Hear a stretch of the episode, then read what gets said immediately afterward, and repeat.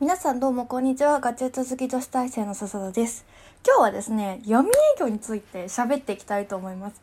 ちょっと自分なりになんかこういうの意見発信していくのもまあ大事かなみたいな。あのすごいなんかこう舐めてますかみたいな感じで別に舐めてはないです世の中を。っていうのを思ったのでちょっと喋ります。はい。ですね、まあななんて言えばいいんだろう。なんかこう私すごく思うのはこれ確かになんかあの普通にその何芸人さんも全然悪いと思うんですけどこう多分これ反社会勢力の人がそもそもこの写真を買ってるわけじゃないですか。そのあの反社会勢力の人からあのその出版社の人が写真を買ってるっていうその状況がまずえその状況も罪に問われる？こんなにバッシングを受けるんだったらそういうこともバッシングされるべきじゃないのって私は思います。その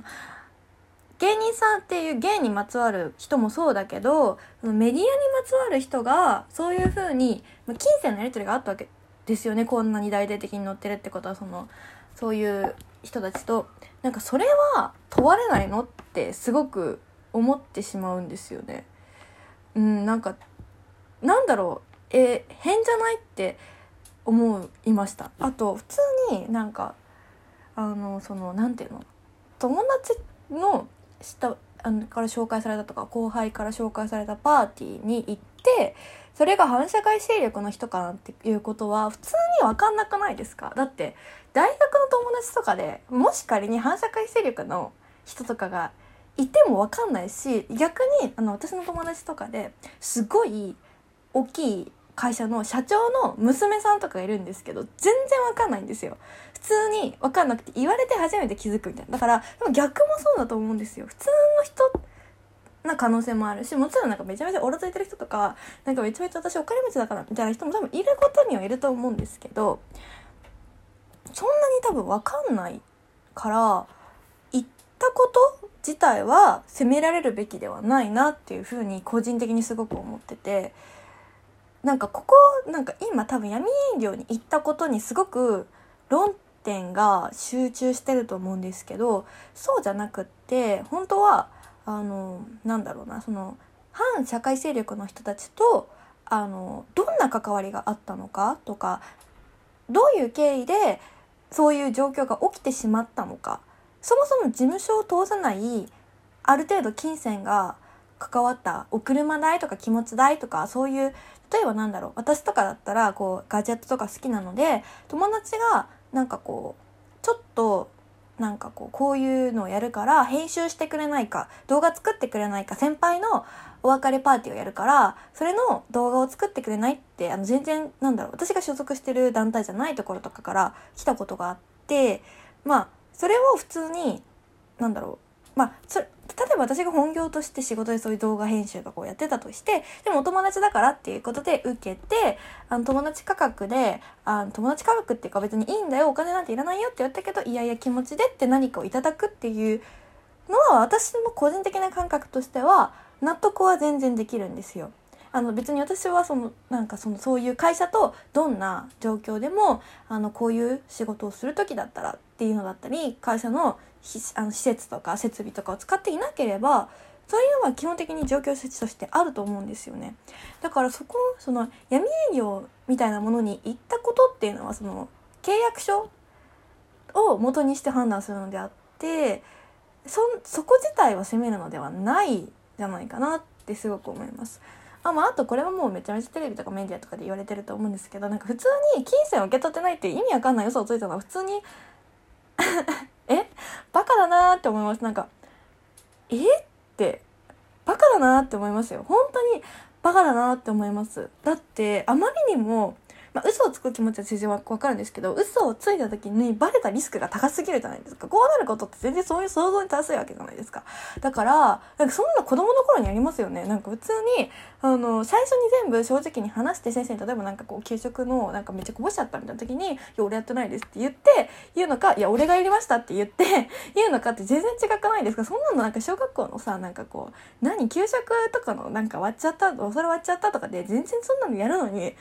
あ今テレビに出てるこういうすごい私とかがテレビとかで見るような芸人さんですらそんな当たり前のことが社会に出たらできなくなるんだって思ってまあそれは生活がかかってるとか学校の給食レベルじゃないっていうこと生きていくっていうことは大人が大の大人でいろんな人を見てる大人がそういう風になっちゃうような世界なのかもしれないなってことがすごく自分的に衝撃でした。あの私のお友達でも、まあ、その芸能系をやってたり芸能まではいかなくても、まああのまあ、いわゆるそのなんだろうなまあそのなんだろうそのまああの夜のお仕事とかのまあもうちょっとアンダーグラウンドな感じのことをやってる子もいるんですよそれは現に。あの普通に女子大生をやってたらそういう子が一定の割合で出てくるんですよ。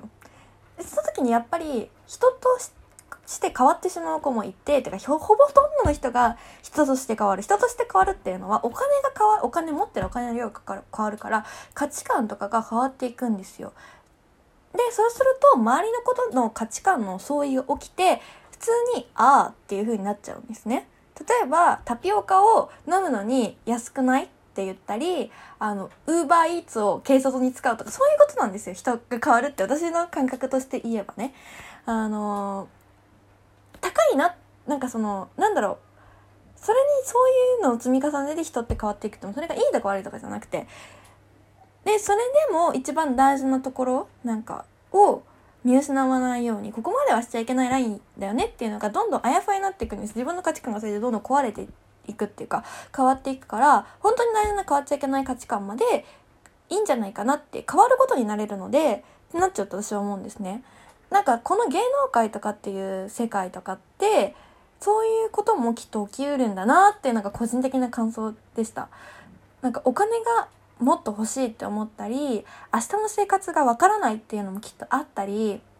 なんだろううん怖いんだなって思ったんですね。あともう一個これが自分があのこの喋ろうって思ったすごいきっかけなんですけどあの渡辺エンターテインメントザブングルさんも私はザブングル結構好きだったんですけどザブングルもなんかあの何闇営業みたいなのでしててそのあの対応のあのなんだろうその渡辺エンターテインメントのまあなんかこう文章みたいなのが出たんですけど私それを見た時に今ちょうど自分が就活中っていうのもあってあのなんだろうなあ会社としてこうこういう風な対応ができる会社で働きたいなってすごく思ったんですね。あのこれはいろんなネットニュースとかである意見と、まあ、似たような意見だとは思うんですけどなんだろうなあの商品ではないので商品ではあるけれどもそこに生活があったりすぐあのその芸人さんにね生活があったりとかあのいろいろなことがあって働いて一緒に働いていくパートナーであるわけで決して一回いくらで使い切れるようなそういう使い切れたりとか生産できるようなものではないんですよ。で私の友達もまた友達が多い人みたいなんですけど友達 NFC に行ってる子とかいてまあね大変なんですよ芸人さんで多分私全然その子とすごく仲いいわけではないのであの女の子なんですけどなんかすごく大変そうででもやりたいこととか伝えたいこととかがあって一生懸命そういう風な仕事を目指していてっていうのがある中ででもテレビってそういう気持ちは一旦なかったことにして使えるか使えないかっていうのが大きな判断基準じゃないですか。なんだろうな。なんかその時に守ってくれるのってやっぱり事務所とかだったり一緒に仕事してくれる人だったりするのでこういう風な人を人としてすごく大事に思っていてあのなおかつ自分の企業体制とか企業の在り方をこんな風にちゃんとあの外にあの広げられるたとえどんなに吉本興業さんが反社会的勢力とあのと根絶しようって言って頑張ってたとしてもそれを世の中に上手にアピールしないと決してそういう印象を持っていれないなんか実際にやる努力も必要だと思うんですけどそれを外に示す努力っていうのも私は必要だと思ってるんですね。会社としてあのそういうふうに納得してもらえることも会社のあの努力だと思うんですよ。なのでそういうのがきちんとできてる渡辺エンターテインメントさんの対応っていうのを個人的には評価当たり前のことであるんですけど当たり前のことができているっていうことをすごく評価したいっていうかあいいなって思いました。こうあの仕事自分が仕事を選ぶ時の判断基準としてこういうことをきちんとできているのかなっていうこともあのなんだろうな一つの判断材料というか社会に貢献してる会社なのかっていうことあの社員とかあのタレントとかそういうのを大事にしている会社なんだなっていうのがまあ私みたいな 小市民にあのそれなりの影響を与えてるってことを分かっているっていうことがすごくうんありだなって思いました。なんかうん私が今回すごいテレビ見て思ったのはそういうことです。なんか自分が働く、これから社会を作っていくって中で、そういう環境で仕事ができたらいいなってことを、なんとなくすごく思いました。なんかすごいいい話。これなんか面接で喋ろう。面接喋ったら私なんか人気者になれるかな。